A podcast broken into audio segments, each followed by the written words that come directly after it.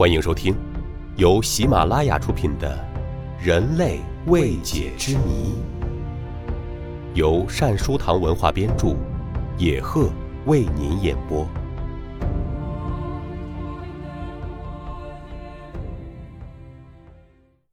第五十六集：古巴比伦空中花园，未露真言的世界奇迹。千百年来，关于空中花园有一个美丽动人的传说。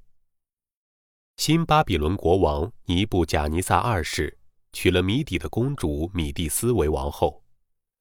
公主美丽可人，深得国王的宠爱。可是时间一长，公主愁容渐生，尼布贾尼撒不知何故。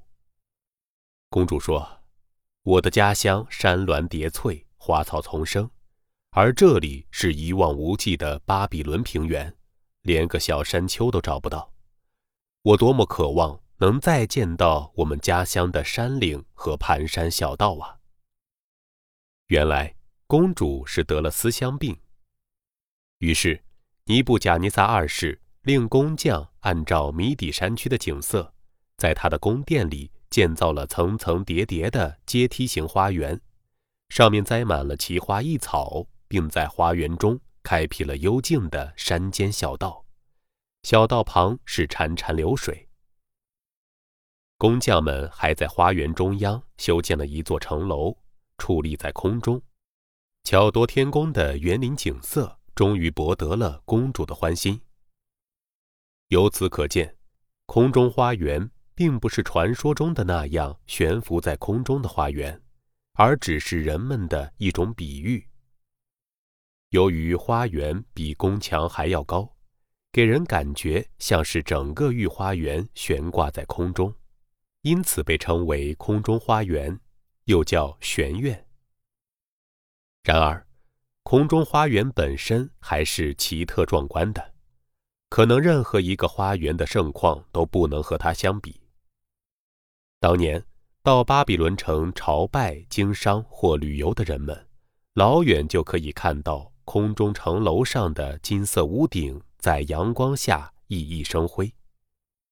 所以，到公元二世纪，希腊学者在品评世界各地著名建筑和雕塑品时，把空中花园列为世界七大奇观之一。从此以后，空中花园更是闻名遐迩。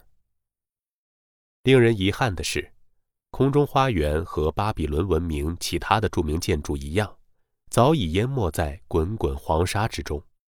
我们要了解空中花园，只能通过后世的历史记载和近代的考古发掘。关于空中花园，至今也有许多未解之谜。首先是它的建造者。尼布贾尼撒二世是巴比伦历史上最伟大的君王，很多人都认为，如此壮观的建筑应该是他的创意。但是这只是历史的传说，并没有真实的依据。也有一些历史资料虽然提到了空中花园，但认为传说中的空中花园并不是由尼布贾尼撒二世建造的。而是一位叙利亚国王为取悦他的一个爱妃而特意修筑的。有些记载甚至认为，传说中的空中花园实际上指的是亚述国王辛纳赫里布在其都城尼尼微修筑的皇家园林。这种种说法至今也没有一个确切的答案。另外一个谜就是空中花园的全貌。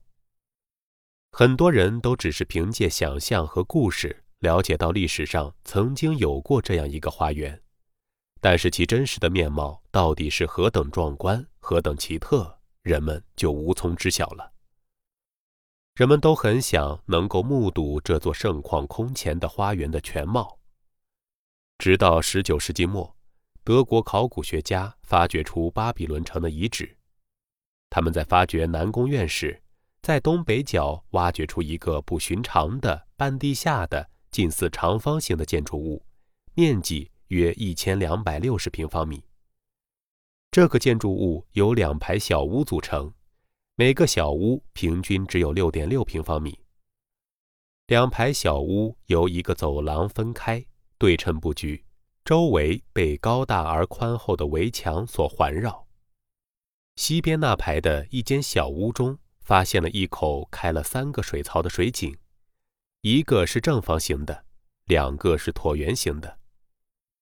根据考古学家的分析，这些小屋可能是原来的水房，那些水槽则是用来安装压水机的。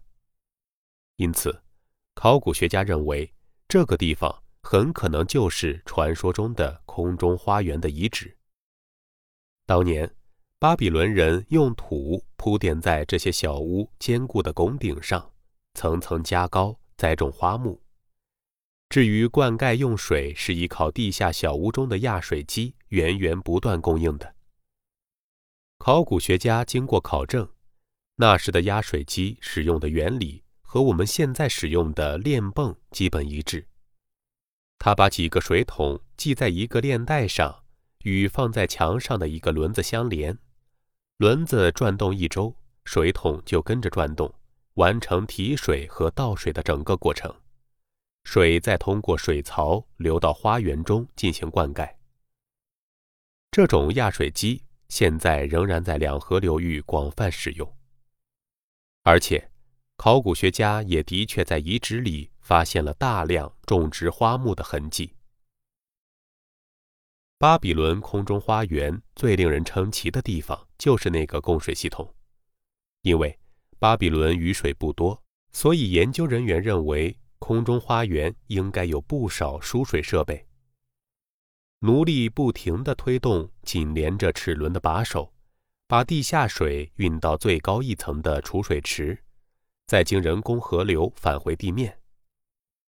另一个难题是在保养方面，因为一般的建筑物要常年抵受河水的侵蚀而不塌陷是不可能的。由于美索不达米亚平原没有太多石块，因此研究人员相信，空中花园所用的砖块是与别处不同的，它们被加入了芦苇、沥青和瓦。更有文献指出，石块被加入了一层铅，以防止河水渗入地基。然而，到目前为止，在所发现的巴比伦楔形文字的泥板文书，还没有找到确切的文献记载。空中花园的真实面目依旧隐身于历史的迷雾之中。听众朋友，本集播讲完毕，感谢您的收听。